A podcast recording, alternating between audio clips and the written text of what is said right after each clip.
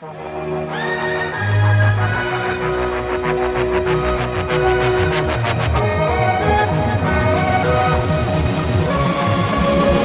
à toutes et à tous. On enregistre ce soir un épisode spécial, c'est le premier, j'espère, d'une longue série.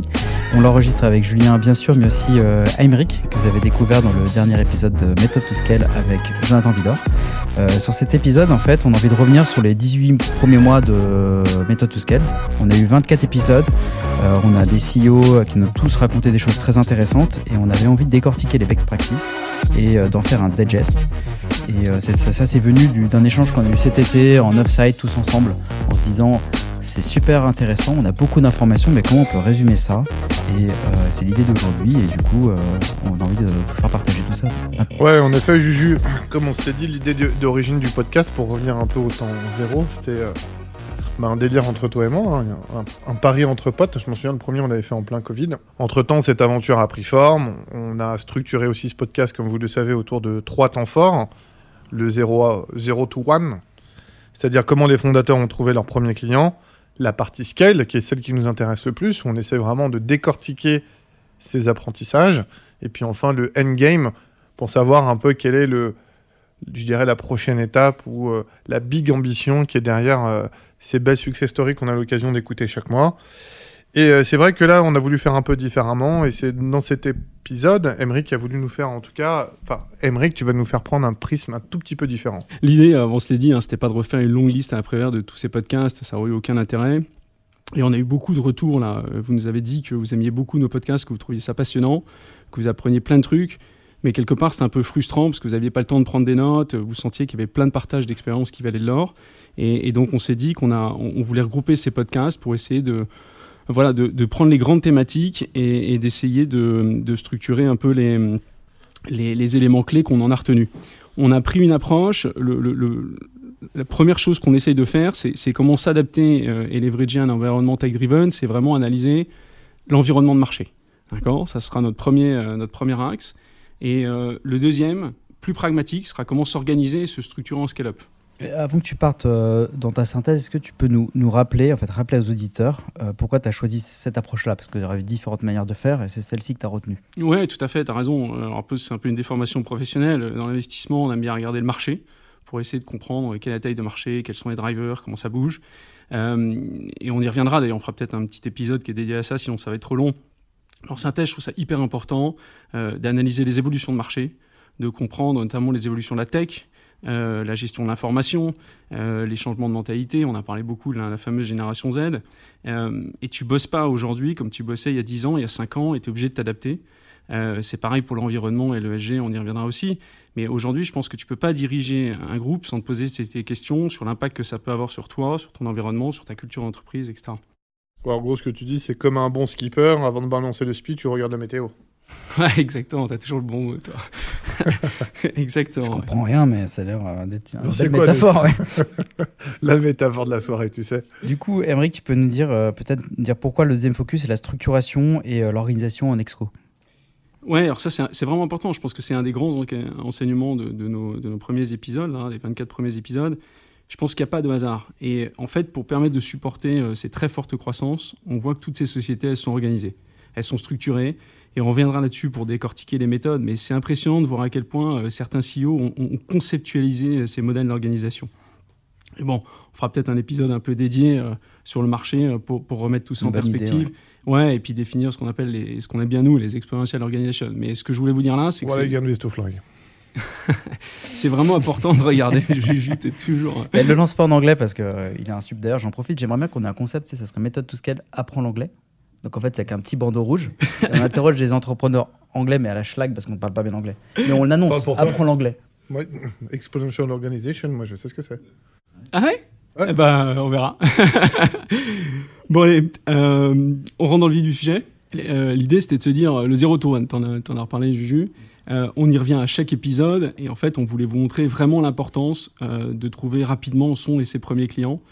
Et on le dira jamais assez, euh, on, l'a vu à travers tous ces épisodes, euh, je pense qu'il faut valoriser la rapidité, la vélocité de développement. Bref, le go-to-market. Avoir le retour euh, client et améliorer le produit et le service très rapidement. En gros, ce qu'il faut dire, c'est que ouais, 0 to 1, dans ce que tu expliques, c'est vendre avant d'avoir développé. Ouais, et tu sais, quand on a écouté l'épisode 7, là, Snowball, avec Yann Lopez, on, a vraiment adoré. Il était dans le fake it and make it. En fait, il disait comprenez vos besoins de clients et après vous créez le produit. Quoi. Petit débat d'ailleurs, est-ce que vous êtes toujours chaud sur le fake it until you make it? Ouais, bah c'est une, vraie bonne question. En tout cas, c'est peut-être un peu caricatural, mais ce qu'on veut dire, et il y a un super épisode là-dessus avec euh, Nicolas Dodifray, alors c'est pas chez nous, c'est chez Génération euh, Do It Yourself, mais c'est vraiment passionnant. Il dit le plus important, c'est le product market fit. Lui dit, j'ai interrogé 200 clients potentiels pendant trois mois avant de lancer Encore Store.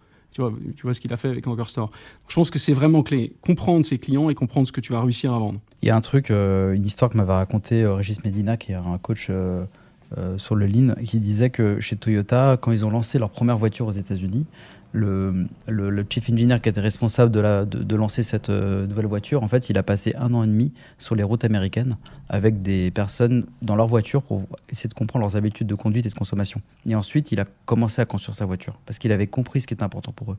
Et c'est complètement contre, enfin, contre-intuitif. Et c'est ce que, ce que dit Dimitri, oui, dans le, Ouais, épisode 2 d'ailleurs. Dimitri, il était génial. C'est donc c'est le fondateur de, de, Tiller. On vous renvoie à l'épisode 2. Euh, c'est le leader européen euh, sur le marché de la caisse enregistreuse. il dit si tes clients sont prêts à payer un produit qui marche, même pas, alors, alors ça vaut le coup de le développer rapidement. Mais Dimitri, il a aussi envoyé des danseuses du French Cancan sur un salon. ouais, ouais, mais il était vraiment dans ça. Trouve ton client, regarde ce qu'il est prêt à payer et après, euh, après tu développes.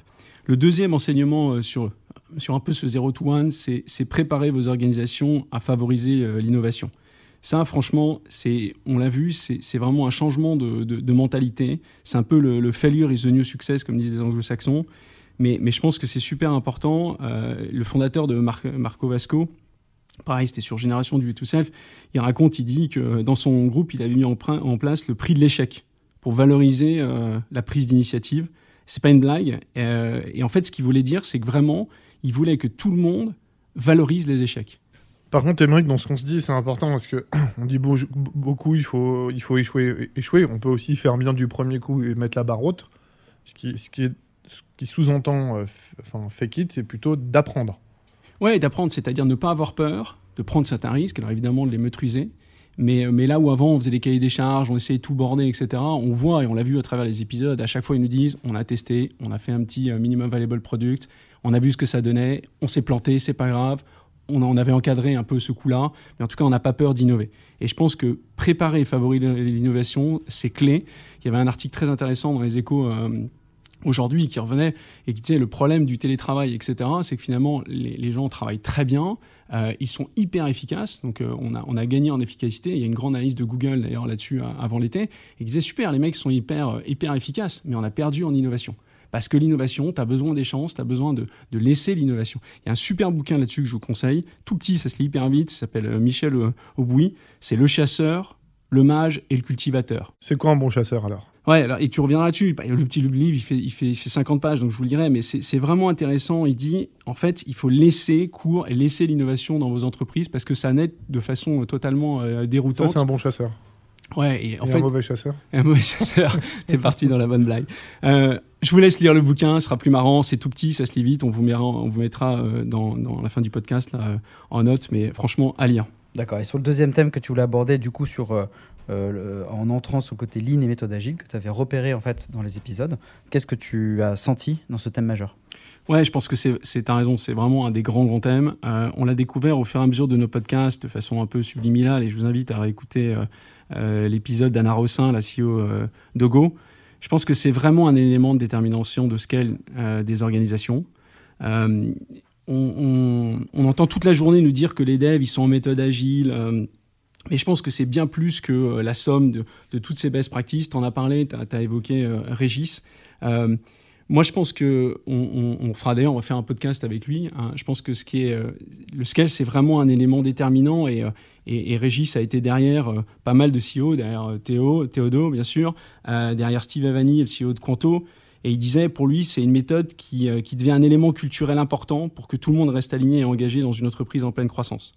Alors, on pourrait en parler des heures, etc. Mais je préfère vous donner le, livre de Régis Medina, s'appelle Learning to Scale.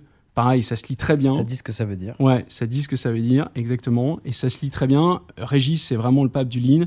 Il est, assez connu, comme tu le disais, pour avoir adapté les pratiques de Toyota euh, euh, au monde de la French Tech. Euh, c'est un peu le coach de je sais pas combien maintenant, et combien il peut avoir, on lui demandera d'ailleurs. Combien, je pense qu'il a une influence sur euh, plusieurs dizaines de, de sites. De ce qui est marrant d'ailleurs, dans le, son, le titre du livre, tu peux le lire de façon différente. Tu peux le lire du premier niveau où on va t'apprendre à scaler dans le bouquin. Et en vérité, toute la base du livre repose sur l'apprentissage sur ton apprentissage en tant que leader. Donc le learning. Ouais, et c'est exactement ce que j'avais dit Jonathan. On une euh, dissertation Tu vois, le CEO de JV Web qu'on avait, euh, qu'on avait. Et en fait, il te redisait, on a souvent une vision industrielle du lean avec le Kanban, le juste à temps, etc. Alors qu'en fait, c'est vraiment une des rares méthodes qui permet de scaler l'expertise. Et, développer les gens. Et développer les gens. C'est peu abordé en fait. Ouais. Et il faudra vraiment qu'on l'interroge d'ailleurs euh, derrière là-dessus. Tu voulais aussi aborder un sujet qui est, qui est vraiment, vraiment important et qui est, qui est, qui est très en, en, ligne avec ce qui se passe dans le, monde d'aujourd'hui, c'est-à-dire qu'il y a un pain point assez diffus qui est l'abondance de l'information. On n'a jamais eu autant d'informations, mais qu'est-ce que ça nous dit? Ouais, tu as raison. Alors, c'est effectivement beaucoup plus subtil. Euh, on l'a vu au travers de, certains épisodes. La difficulté qu'ont beaucoup d'organisations, c'est de faire face à la somme des informations disponibles. Euh, on reviendra sur dans un autre petit keynote là, un peu plus, plus en détail là-dessus, mais je vous invite surtout à, réécouter euh, l'épisode 12 d'Alexandre Bonetti. c'est le fondateur de Simple et Beau. Il revient en détail sur la façon dont il a créé euh, des bases de données verticales par métier chez lui pour agréger du contenu. Et moi, je trouve qu'il a vraiment optimisé le savoir euh, de ses équipes. Il a focalisé les échanges avec les clients sur les, ce qui est distinct avec ses concurrents. Vraiment, je trouve que son approche, c'est vraiment se préparer pour mieux qualifier. Et, euh, on reviendra aussi, on a vu une fonction qui, a, qu'on a découverte, rappelle juste, dans pas mal d'épisodes, qui est la fonction du knowledge manager. Organiser le savoir en interne, euh, on a Dimitri Faber aussi là, qui, nous disait. Peut-être une petite parenthèse sur ce que, ce que tu entends par savoir Ouais, ce, ce qu'on a, a vu en fait euh, chez la plupart de, nos CEO, c'est que il y avait une perte d'information. Aujourd'hui, les gens sont efficaces, ils vont vite, mais finalement, euh, et, ça revient à ce que tu disais sur le lean, il y a un peu une perte de savoir. Et comment tu peux t'assurer que ce savoir, tu le regroupes bien et tu as quelqu'un qui le maintient un jour pour que tu puisses faire progresser les équipes et que et tu aies bien un système de formation. On a beaucoup parlé d'onboarding, on a beaucoup parlé de, de, gestion de l'information. Euh, ce que je disais avec euh, euh, Dimitri, c'est que tu le reverras avec son Googom là, que tu avais adoré, mais tu verras comment il a organisé l'information. Je trouve que c'est vraiment clé avec ses playbooks qu'il a fait, les objections de ses commerciaux. C'était quand même assez marrant de dire voilà, je fais des playbooks pour gérer l'information centralisée. À chaque fois que vous avez un commercial, il se prend une porte, et ben on doit écrire voilà, c'est quoi la réponse? Et de façon à ce qu'en fait, ça soit pas un gars qui soit bon, mais du coup que tu arrives à écrire des playbooks pour former euh, tes équipes euh, et, et, puis rapidement aborder tous les nouveaux. Exactement. Un, autre sous-jacent euh, qu'on a eu sur les 24 derniers épisodes, c'est l'engagement au travail. Au sens, comment on le crée, c'est quoi le management des équipes aujourd'hui, comment on répond à, aux, nouveaux, aux nouveaux entrants du marché du travail, et ça, ça a été abordé en filigrane de tous les épisodes. Ouais, ça, je pense que c'est un, un, point qui est, qui est, plus difficile à appréhender. Et, euh, tu vois, on parle beaucoup de culture d'entreprise. Je pense que c'est un beau concept, mais dans la réalité, c'est assez dur. Et on a eu un super épisode avec euh, Thibaut Renouf. C'est vraiment un truc de dingue. Ce mec, de toute façon, il est brillant. Alors, si vous le suivez pas sur LinkedIn, je pense qu'il faut vraiment vous abonner. Il dit la même chose de moi, mais il veut pas me le dire en face. Ouais, ouais. le mec est très, très fort. Franchement, euh, c'était l'épisode 17. Réécoutez-le, il revient et, et c'est super intéressant de voir comment il a conceptualisé l'onboarding. Quand il voulait transmettre les valeurs de partout. Et euh, bon, en termes de scale, ils s'y connaissent, hein, parce qu'ils sont passés de 25 ETP en 2018 à 350 en 2022. Donc, euh, il nous racontait que ça fait 30 ETP par mois, 300 entretiens, 15 entretiens par jour. Donc, il dit là, les gars, il n'y a pas le choix, faut être efficace. Et je ne vais pas tout vous le spoiler, mais dans cet épisode, c'est marrant, on apprend plein de trucs, notamment dans la gestion de ses process d'onboarding. Il apporte aussi les outils il a mis pas mal d'outils en place, euh, notamment 360 Learning, pour suivre, la, pour la progression et la formation des équipes. Franchement, j'adore. Euh, il, a, il a vraiment, tu sens que c'est un des, un des patrons qui a le plus euh, réfléchi, formalisé pour essayer de progresser. vous vous rappelez quand il a parlé du mimétisme social En fait, il disait pour garder l'esprit des, des pionniers, euh, dans une boîte de 350, il faut vraiment que tu t'assures qu'à chaque fois, euh, euh les leaders du départ, ils soient vraiment... c'est eux qui vont transmettre la culture, donc il faut que ces leaders, ils retransmettent à d'autres groupes, etc. C'est hyper bien expliqué dans son épisode. Ça entend écho pas mal, du coup, avec aussi Olivier Ramel de Kimono, tu trouvais? Ouais, parce qu'il avait... Ouais, lui aussi, avec ouais, sa vision du culture design. Ouais, Coucou exactement. Ouais, c'était vraiment un super épisode, c'était épisode 9. Olivier Ramel, à réécouter. Si ça vous intéresse. Bah nous, ça nous intéresse. Je fais la On va conclusion réécouter. sur ce euh, petit épisode. Ouais, où, tu- où tu veux. Le dernier point que je voulais voir, parce qu'on a fait, on a vu en fait euh, la culture d'entreprise. On a revu aussi, il y a, il y a toute un- un- une série d'épisodes qui sont revenus sur la gestion des équipes, euh, notamment sur le fait que, euh, si tu veux, il y, a- il y a pas mal de recherches qui montrent que qu'en management, euh, plus les gens sont heureux, plus ils sont productifs et plus ils apprennent vite. Et, et en fait, euh, ça nous renvoie pas mal à la notion de team leader. On reviendra à ça avec, euh, avec Régis, mais je vous renvoie au livre qui s'appelle Nine Lines About Work, et dans lequel vous apprendrez que l'expérience vécue et la C'est courbe- pas une série Netflix. hein. non, non, non, pas du tout. Euh, vous apprendrez que la courbe d'apprentissage dépend surtout des interactions quotidiennes avec les, co- les collègues et les team leaders. On a pas mal abordé cette notion de team leader avec Anna Rossin, la CEO de, euh, de Go. Et, et euh, on va pas revenir sur, sur le lean et tout, parce que vous avez des épisodes qui sont consacrés là-dessus et on en fera. Mais ce qui était important, c'est en fait, on a vu qu'à chaque fois qu'il y avait cinq ou six recrutements, on mettait un team leader et c'est ce team leader qui transmet, euh, euh, qui transmet le savoir euh, à ces nouveaux euh, recrutements.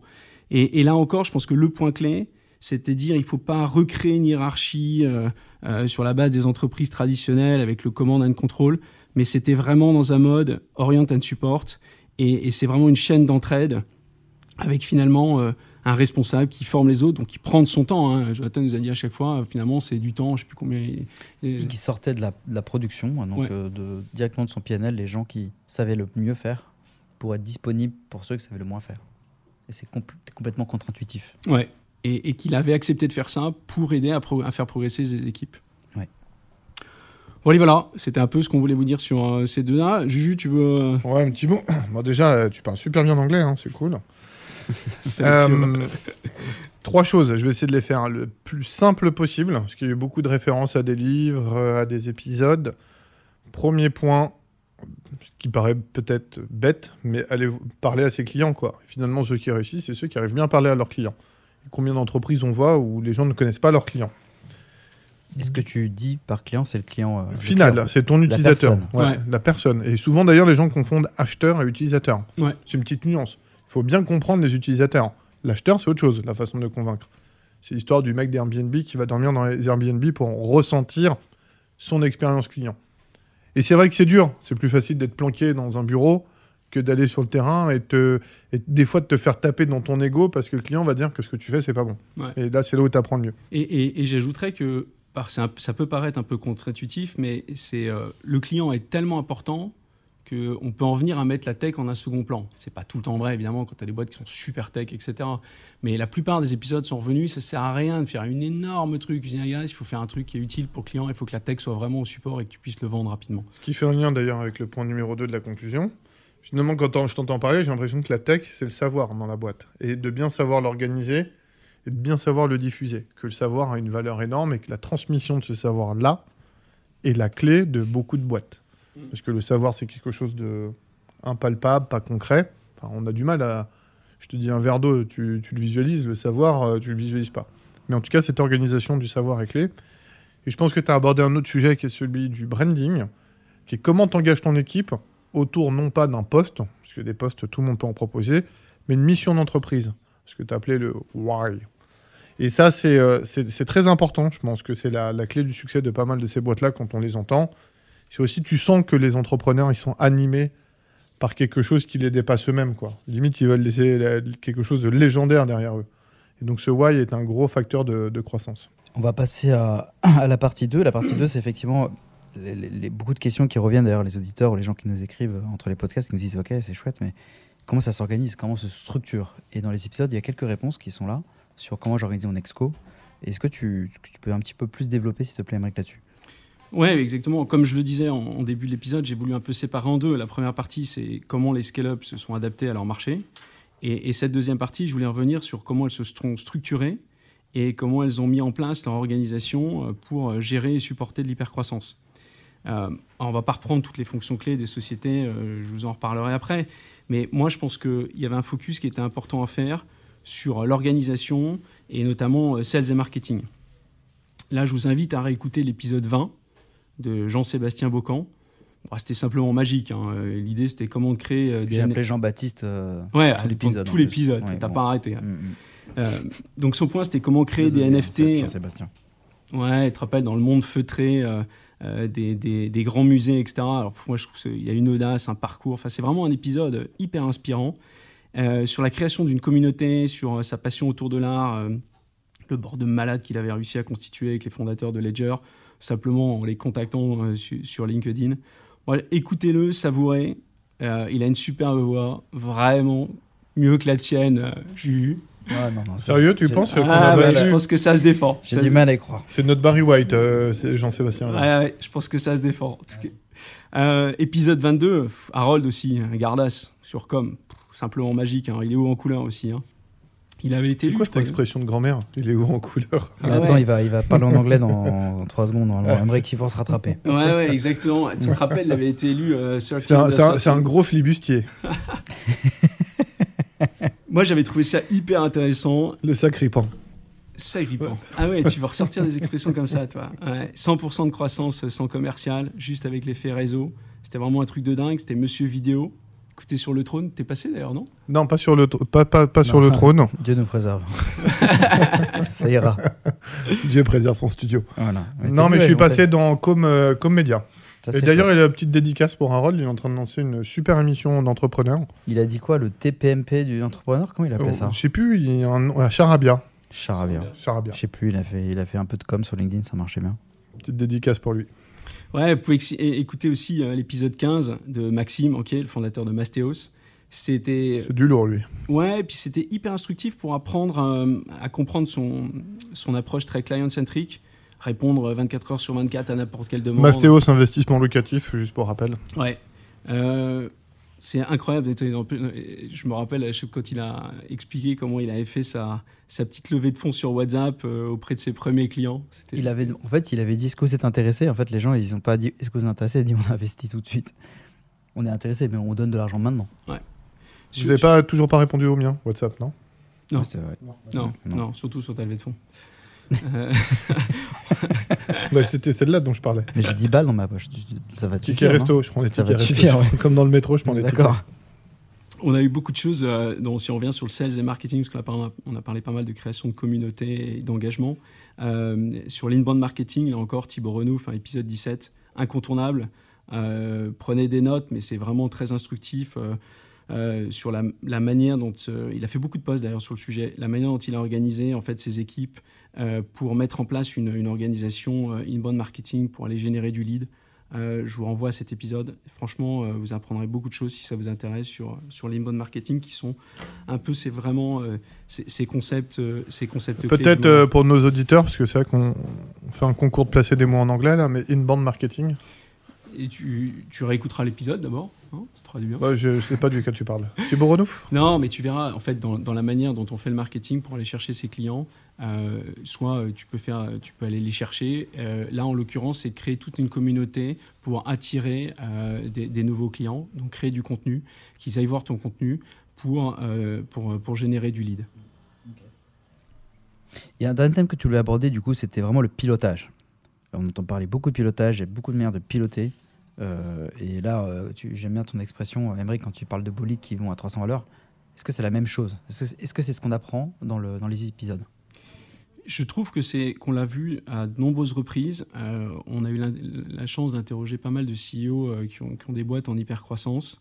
Il n'y en a pas une qui les pilotait euh, sans avoir ce qu'on appelle le dashboarding, sans avoir vraiment un, suivi précis euh, de tous leurs indicateurs. Ouais, qu'est-ce que tu as pu voir? On parle beaucoup d'OKR, de Key Result, etc. Mais c'est quoi qu'on entend de nos CEO à nous du terrain qui ont leur propre boîte, euh, qui croient? Ouais, je pense qu'il n'y a pas une des boîtes qu'on a vues euh, qui gère ce- cette hyper croissance sans avoir mis euh, des indicateurs, euh, sans suivre ça de façon hyper précise. Euh, Thibaut Renouf nous le disait, hein, on ne peut pas euh, embarquer la, la- la société dans une boîte en hyper croissance si on ne partage pas euh, cette culture de la performance. Donc les OKR, on a vu que c'était compliqué à mettre en place, objectif and key result. Euh, Beaucoup se cassent les dents un peu là-dessus beaucoup se cassent les dents. On a tout le monde qui vient nous parler de ça. Ouais, mais on a vu Personne plein de sait galères. faire. Non, personne sait faire. On a vu que c'était vraiment euh, c'est compliqué, mais ce qui est sous-jacent, c'est que si tu veux euh, pouvoir gérer ces boîtes en hypercroissance, tu es obligé de partager ces indicateurs, tu es obligé d'embarquer tout le monde. Euh, ça, ça nous reliera euh, à pas mal d'épisodes. Tu parles de faire. transparence ou tu parles vraiment de dette donnée Non, donner, c'est de faire suivre, que tu aies les bons KPIs, les mettre en place. On parle beaucoup de dashboarding, c'est-à-dire mettre tes indicateurs en place. North Star Metric, je sais pas North combien de fois, moi je Metrics. pensais que c'était. On, euh, on- on- on l'a mis. on parlait du Moi, je Père pense- Noël, moi. Ouais, je pense que ça vaudra le coup. On fera pas mal d'épisodes là-dessus. Euh, on aura euh, d'ailleurs Tracy Cohen-Sayag, la fondatrice de, de la clinique des Champs-Élysées. Euh, ça nous relie à la J'ai gestion pris de un rendez-vous pour Juju. Il n'y a pas que lui qui a pris rendez-vous. on, va te J'ai refaire, on va te refaire comme Emmerich. On va te faire la tête d'Emmerich. Ah, voilà. Mais je veux, ça coûte trop cher.